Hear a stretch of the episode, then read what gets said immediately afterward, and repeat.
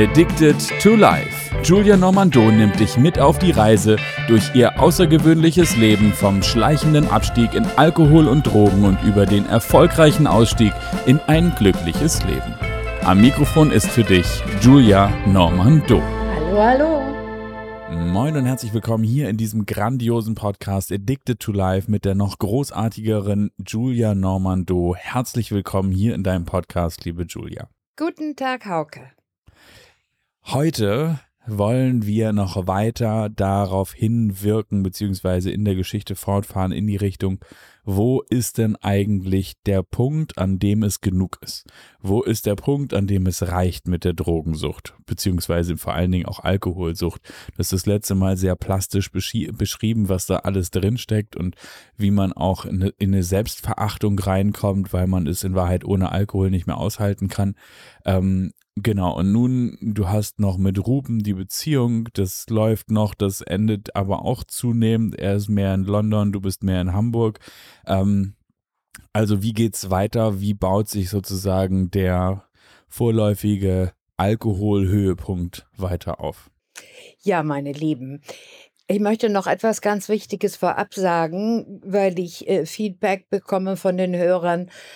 Wieso kann ich das alles so lustig erzählen? So eine schon tragisches Leben und warum kann ich noch so fröhlich sein? Ähm, weil ich, äh, weil es einmal, weil es nicht anders zu ertragen wäre, und weil ich ganz viel an mir gearbeitet habe, um aus dem ganzen Mist rauszukommen und ich letztlich erfolgreich wie Phönix aus der Asche jetzt ein ganz tolles und schon lange ein ganz tolles Leben führe, ohne Alkohol und Drogen. Und ich das alles besiegt habe. Deshalb kann ich jetzt selbst über tragische Momente, auch um meine Tochter, erzählen und dabei auch lachen, weil es jetzt alles gut ist. Und ich versuche immer im Hier und Jetzt zu leben und mein Jetzt ist gut. Ich lasse euch daran teilhaben, weil es eine spannende Lebensgeschichte ist, die Mut machen soll. Und jetzt geht's weiter. Also, meine Liebesbeziehung zu Ruben, Entschuldigung, die ist, geht jetzt so sieben Jahre schon. Und, ähm, und allmählich I fall out of love with him. Und äh, da gibt es auch einen guten Grund. Ich war, war sehr fasziniert von ihm, um mal über Beziehungen auch zu sprechen, weil er so, so schlau war, studiert hatte, so viel wusste. Er war mein Walking Lexikon. Und das habe ich so bewundert. Also ich habe ihn wirklich auf einen großen Sockel gestellt, als ich mich in ihn verliebt habe. Aber im Laufe der Jahre bröckelte das natürlich, weil Leben, ich unterschätzt habe, dass Lebensweisheit ein viel weiter bringt, als nur in der Uni zu sitzen und zu studieren. Mhm. Und äh, er kam auch aus der Kleinstadt Kiel, das hatte ich ja vorher schon erwähnt, und war eben doch etwas spießig. Ja. Und äh, das ging mir so allmählich auf den Senkel. So, und dann passierte das, ähm, seine Eltern hatten in Eckernförde direkt am Strand ein wunderschönes Häuschen. Da haben wir uns häufig getroffen, weil es eben schön war. Und ein, ein, eines dieser Male habe ich dann allen Mut zusammengefasst und gesagt, du, äh, Rainer, ich glaube, wir sollten, äh, Robin, ich glaube, wir sollten uns mal voneinander trennen. Äh, okay. Weil ich nicht mehr so glücklich bin. Und ähm, der Witz war, dass er gar nicht so schockiert war. Das fiel mir viel später ein, als ich sagte. Und dann sagte er so, heißt das denn auch, dass ich mich nach anderen Frauen umsehen kann? Ich sage, ja, natürlich. Ich gebe dich hiermit frei. Und dann sagt er, ja, aber wir haben einen Urlaub nach Schottland geplant. Ist doch schon alles gebucht. Ich würde mal sagen, das war im Januar das Bye-bye sagen und im Mai hatten wir die Reise nach Schottland geplant. Ich sage: „Ne, die machen wir natürlich noch. Warum nicht? Wir mögen uns ja noch.“ Also, so, Natürlich. Der Spaß muss sein. das ja, die Beziehung ist nicht mehr so, wie ich es mir vorgestellt habe und außerdem weißt du ja, ich will doch nicht nach London und da lebst du jetzt und so weiter und so fort. Das hat er gesagt, getan und, äh, vorher ja, dann kam die Reise nach Schottland und ich weiß noch, ich war vorher mit einer Freundin in Amsterdam und dann haben wir Gas gegeben und haben äh, in, in Amsterdam, sie war auch ein früherer Junkie und da haben wir drei Tage Heroin genommen und haben auch nichts mit nach Deutschland zurückgenommen. Aber am nächsten Tag war der Flug nach Schottland und das war natürlich äußerst, äußerst dumm, äußerst dumm von mir. Ich habe unterschätzt die Qualität des Heroins, denn als ich in London bei Robin ankam, äh, war ich total auf Entzug. Und er wusste natürlich gar nicht, was los ist. Ich habe es ihm auch nicht gesagt. Ich habe eine Erkältung vorgetäuscht und habe am Flughafen, im Flugzeug, nachher im Mietauto fast die ganze Zeit nur geschlafen und rumgerotzt. Das ist ja auch wie eine Erkältung. Also das war schon mal nicht so schön. Dennoch, die Sonne brach auf in Schottland. Wir reisten durch die schönen Highlands und wirklich von einem Schloss ins nächste. Er hatte Mhm. super, super Hotels, alte Schlösser im Schlafzimmer Kamin. Also es war äh, wirklich ein Traum. Und wir hatten Mhm. zwei Wochen nur Sonnenschein in Schottland. Es war einfach nur mega. Aber ich, für mich war das so, ich, ich mochte ihn ja richtig gern und wir hatten grandiosen Sex zusammen. Und das stimmte alles noch für mich. Ich hatte ihn ja nur freigegeben, sozusagen. Und im Urlaub war aber alles wieder so richtig schön. Aber ich merkte, dass er, ja, das habe ich tatsächlich im Bett gemacht, dass er nicht mehr so intensiv war wie früher. Hab mich gewundert, aber natürlich keine Fragen gestellt. Und äh, dann flo flogen wir zurück nach London in, seine, in sein Haus in Notting Hill. Und wir stoßen die Tür auf zu seiner Wohnung. Und er als Journalist kriegt natürlich ganz viel Post. Oder war ein Riesenhaufen Post. So ein richtiger Berg. Aber ganz obendrauf lag ein roter Umschlag. Mm. Und den habe ich mir natürlich sofort geschnappt, weil das so auffiel. Und da sehe ich hinten ein Frauenname drauf mit Adresse in München. Ich sage, uh, wer ist das denn hier? Und er wischte das so weg und sagte, ach, eine ne gute Freundin von mir. Er hatte immer gute Freundinnen um sich.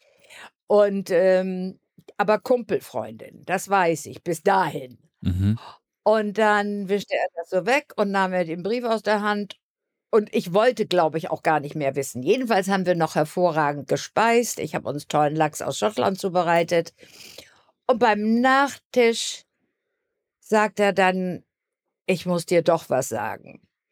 Und ich, ich saß schon im Schlafzimmer, das Ganze in diesem grünen, bemalten Schlafzimmer. Ich saß schon auf dem Bett und er kam rein und sagt, ich muss dir doch was sagen. Sagt er, das ist eine neue Freundin, die ich habe. Und äh, sie kommt gelegentlich aus äh, München äh, eingeflogen, ist aber alles ganz kurz. Also er versuchte mich weiter zu belügen, bis ich ihn aber, ich sag, komm, ich möchte die ganze Wahrheit. Wahrheit war dann, dass er mich quasi ein Jahr mit ihr betrog, Wow. obwohl es ja eigentlich kein Betrug war, weil ich ihn ja freigegeben hatte. Aber das hätte ich ihm niemals zugetraut. Niemals. Weil er mich wirklich sehr geliebt hatte. So hat er das gezeigt, jedenfalls, ja. Mhm. Und, ähm, und mir ist sowas ja noch nie im Leben passiert, dass mich ein, also soweit ich weiß, dass mich ein Mann betrügt, weil ich die ja auch immer viel zu schnell verlassen habe. Eine Julia wird nicht mir ja betrogen. Nein, nein, Entschuldigung. bitte. Und dann ist was ganz Lustiges passiert, weil äh, ich solche Sit- Situationen gar nicht kannte. Das war wie ein LSD-Trip. Ich saß auf dem Bett und wollte es nicht wahrhaben, dass ich betrogen worden bin. Ein Jahr belogen und betrogen. Und aus den grünen Wä- Wänden sprangen grüne Männchen. Sprangen überall grüne Männchen auf mich zu. Und ich, ich, ich bin völlig abgedreht. Und, und aber das ist der schöne Beweis, wie stark mein Ego war, ja. Dass ich, mein Ego ist betrogen worden, denn ich liebte diesen Mann doch gar nicht mehr. Was fällt mir ein, mich so aufzuführen? Aber hab ich, okay, hab ich. Voll Und Drama, das war Julia. leider so. Ah ja, Drama Queen, Drama Queen Big Time. Am nächsten Morgen völlig durchheult.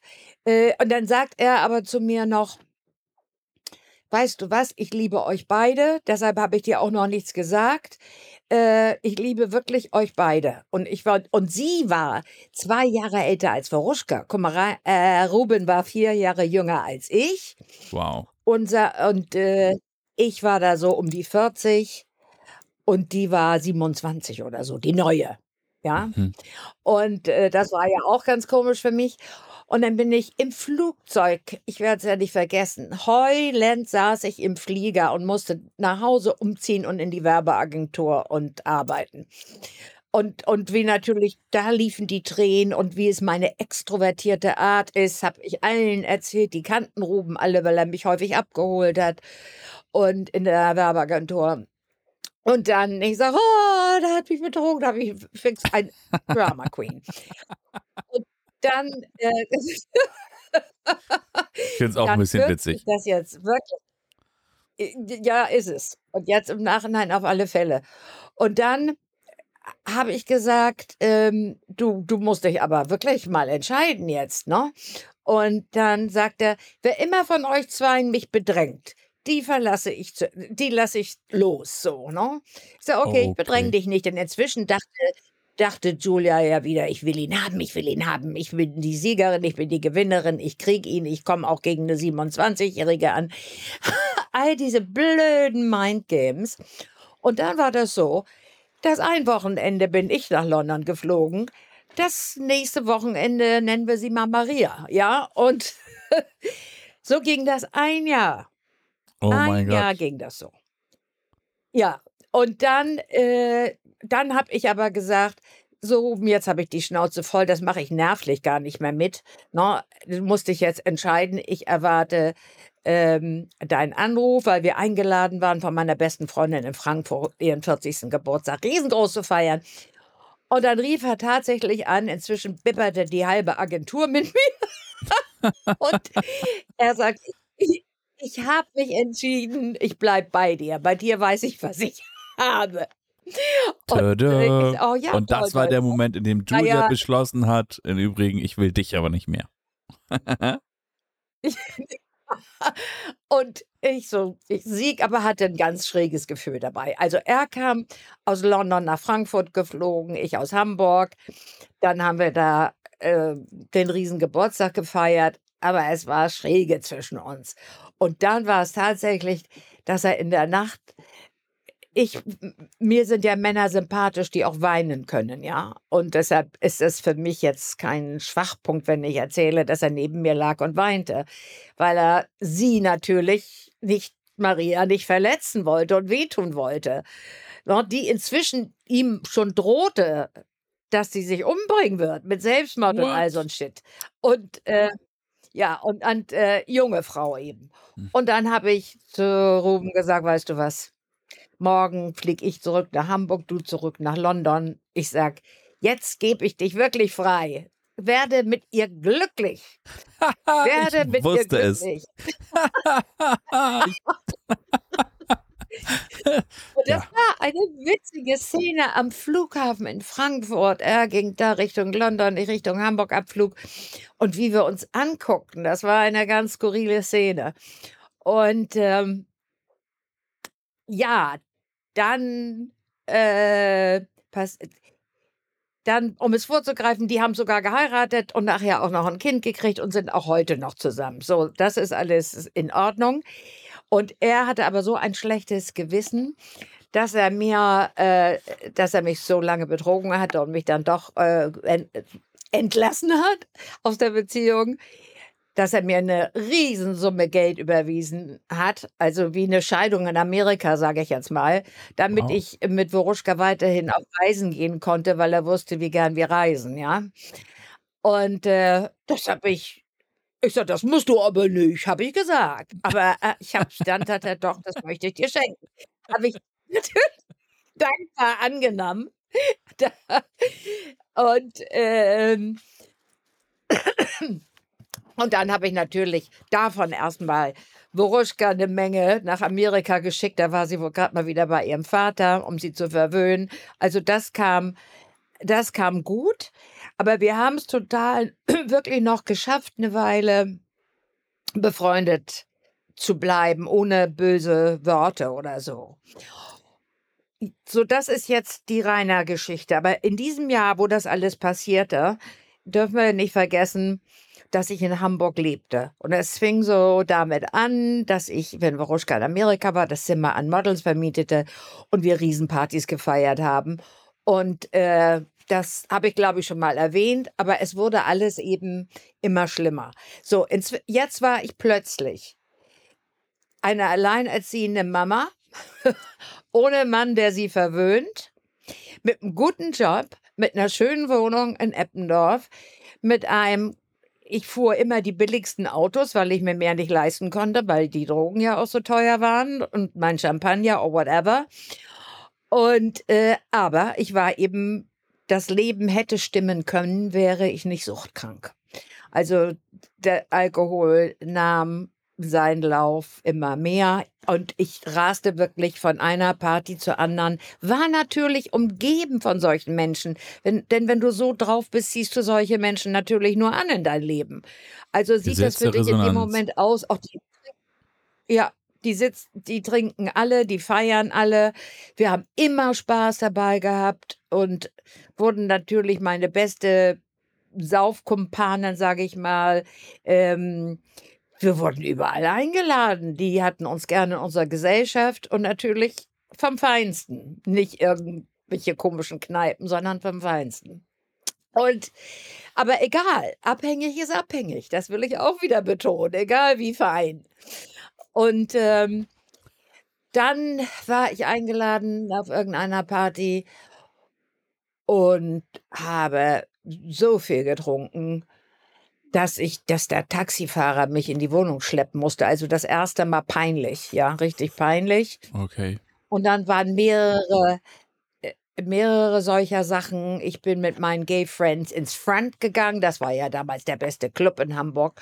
Richtig Party, Party, Party. Und äh, ja, ich hatte Ecstasy und Poppers genommen und Alkohol, war dressed to kill, look fucking gorgeous, aber ich war total breit. Und dann, als meine Freunde vom Klo wiederkamen, sahen sie, wie ich da vom Tresen lag oder so. Da ging es eben ganz schlimm los. Da haben sie mich rausgetragen ins Taxi und der, der besagte Freund David, der lange mit mir wohnte, der Herr Make-up-Artist, der hat mich nach Hause geschleppt und dann in die Küche und hat meine ganzen Alkoholvorräte genommen und sagt, look what I'm doing und hat sie runtergegossen in, äh, in den Sink und gesagt, das, das war's jetzt. Du trinkst jetzt nicht mehr. Und ich ganz kleinlaut und ganz furchtbar und ganz traurig und wusste nicht, wie es weitergehen soll. Und das hatte ich im letzten Podcast erwähnt, dass ich bei vielen Therapeuten war und keiner konnte mir helfen. Und AA, anonyme Alkoholiker, hatte ich ein paar Mal probiert, die für mich ganz furchtbar waren. Das war also furchtbar, weil die so negativ und traurig waren und äh, ja, langweilig. Mhm. Und ähm, dann sitze ich, ich gucke jetzt wirklich nur, wie viel Zeit wir noch haben, dann kann ich das aber ankündigen. Wir müssen gleich aufhören, ne? Oder ja, haben wir noch Moment, ein Zeit? Einen Moment haben wir noch. Einen Moment könntest ähm, du noch ähm. weiter erzählen, wie das so ist mit, der, mit dem Kontrollverlust. Ja, Kontrollverlust ist, Dankeschön, genau das wollte ich, halt, bevor es, bevor ich wirklich abstürze, wusste ich, es muss jetzt was passieren, denn ich will die Kontrolle nicht über mein Leben verlieren und schon gar nicht, wo ich eine Tochter habe. Also überhaupt nicht, ob, ja, überhaupt nicht, aber sie äh, der Hauptgrund. Und ich mhm. war ja tot unglücklich. Ich war ja nicht glücklich mit meiner Sauferei. Ich war glücklich, wenn wir gefeiert haben, weil es ne, ein falsches Glück war. Es war ja nicht äh, ernst. So, und dann saß ich in der Werbeagentur und äh, habe meine Arbeit gemacht, hatte morgens meine Flasche Champagner getrunken, die gegen mittags ja aus meinem System ging und ich wurde mega unsicher. Ich konnte den Leuten, die reinkamen, nicht mehr in die meine Arbeit konnte ich noch verrichten, aber ich konnte den Menschen nicht mehr in die Augen sehen. Und es war zum Glück ein Moment, wo alle drei Geschäftsführer, die ja mir gegenüber saßen in, ihren Zimmern, äh, zu, zum Lunch waren und da kommt eine kreative Arbeitskollegin aus dem kreativen Haufen rein und will einen Termin bei meinem kreativen Chef. Und dann gebe ich ihr auch und gucke sie aber nicht an, bin total unsicher. Also ich zittere nicht oder irgendwie sowas, sondern bin innerlich unsicher und mein Herz rast. Und sie geht so schon zur Tür, dann dreht sie sich um und das war der Key, mein Engel. Und guckt mich an und sagt, ich weiß nicht, was mit dir los ist, aber dir steht die Scheiße ja bis zur Stirn. Ich weiß nicht, was du hast. Und dann sagt sie, ich komme mal gleich wieder, warte mal auf mich, vielleicht habe ich was für dich. Sie wusste nicht, was mit mir los ist. Wir, es waren ja 300 Mitarbeiter, weißt du, und wir mhm. waren die wir Sekretärinnen hier zusammen und haben selten mit den Kreativen gemischt, sage ich mal, nur mit Terminen und so weiter. Und dann saß ich da und wartete nur, dass sie wiederkommt, damit ich hochgehen konnte in den fünften Stock, um mir bei dem Hauptchef da an die Bar zu gehen und mir einen Wodka nachzuschieben, der mich dann bis abends halten sollte. Und dann kommt sie wieder und gibt mir so einen kleinen Flyer. Und dann sagt sie, du, äh, Julia, das ist ein amerikanischer Indianer, der gibt Seminare hier in Hamburg, äh, wie du deine Ziele im Leben schneller erreichen kannst. Das geht immer drei Tage, da muss man abends nach Hause, aber es geht den ganzen Tag. Kostet 440 Mark, war ja noch zu D-Mark-Zeiten. Und äh, da könntest du dich anmelden. Denn außerdem, wie gesagt, sie wusste nicht, was mit mir los war, außerdem kann er Menschen heilen, die schwer krank sind. Zum Beispiel Krebs oder ja, schwere Krankheiten. Aber von Sucht war überhaupt nicht die Rede. Mhm. Und das habe ich, ich saß da, ich konnte ja, ja nicht in die Augen schauen. Ich habe diesen Flyer genommen wie ein Strohhalm, der mein Leben rettet. Und das hat er ja auch getan. Und dann habe ich diesen Flyer genommen, ihn mir durchgelesen und, und und sie ging wieder und ich habe mich bedankt, bin schnell nach oben gegangen, mir Alkohol eingeschüttet, wieder runter, mir den angeschaut und dann sah ich eben nur 440 Mark und ich war ja immer Konto überzogen, grundsätzlich, obwohl ich gut verdiente in der Werbeagentur, aber mit Geld konnte ich ja leider nie umgehen. Ich habe es immer, ich weiß gar nicht, wie ich das alles immer hingekriegt habe. Jedenfalls 440 Mark hatte ich nicht. Und das ist witzig. Da kam Ruben mich manchmal noch kurz besuchen, wenn er in Hamburg war. Oder ich glaube, da habe ich ihn sogar angerufen. Ich sage, kannst du mir noch 440 Mark schicken? Ich muss zu diesem Seminar. Na, und sagt er, ja, klar, mache ich sofort. Und ähm, denn er hatte irgendwann doch mal mitgekriegt, wie viel ich trinke. Mhm. So, dann habe ich mich da angemeldet. Das war im Februar und im Juli fand das Seminar statt am 21. Juli 1992. Und was dann passierte, bis dahin, das kann ich auch noch schon, also bis dahin habe ich natürlich gesoffen, als gäbe es kein Morgen, weil ich immer dachte, wenn ich aufhöre zu trinken, ist der Spaß vorbei. Dann kann ich keinen Spaß mehr haben. Dann wird mein Le Leben öde und langweilig. Und deshalb habe ich eben mehr und mehr getrunken. Und als das Seminar anfing morgens, da hatte ich darauf geachtet, dass zu Hause, weil ich wusste, wir müssen abends zurück, dass, dass das war irgendwo bei Hitfeld in einer Schule, dieses Seminar. Da habe ich also kein Alkohol im, in der Wohnung gehabt. Nichts. Und das nächste Mal erzähle ich, was dann passiert ist. Genau, was das was eigentlich für ein Seminarleiter war. Das ist ja total spannend. Genau. Genau, das erzähle ich euch alles das nächste Mal und wie mir das bekam. Viel verraten darf ich nicht, was da stattfindet, obwohl er die Seminare jetzt nicht mehr gibt, aber ein klein wenig. Wir sind auf jeden Aber Fall von der Heilung kann ich ganz großartig erzählen.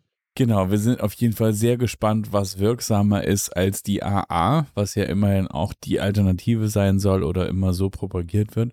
Ich bin sehr gespannt. Ich hoffe, du da draußen bist auch sehr gespannt. Für den Fall, dass du in der Zwischenzeit eine Frage hast an Julia, dann bitte schreib uns gerne eine E-Mail. Die E-Mail-Adresse findest du in den Shownotes. Danke, Julia, für diesen Abschnitt der, des Kontrollverlustes. Und äh, ich würde mich freuen, wenn wir uns dann das nächste Mal hier alle wiedersehen. Also Julia und ich werden jedenfalls da sein. Bis dahin, dank euch allen. Tschüss. Tschüss ihr alle. Bye, bye.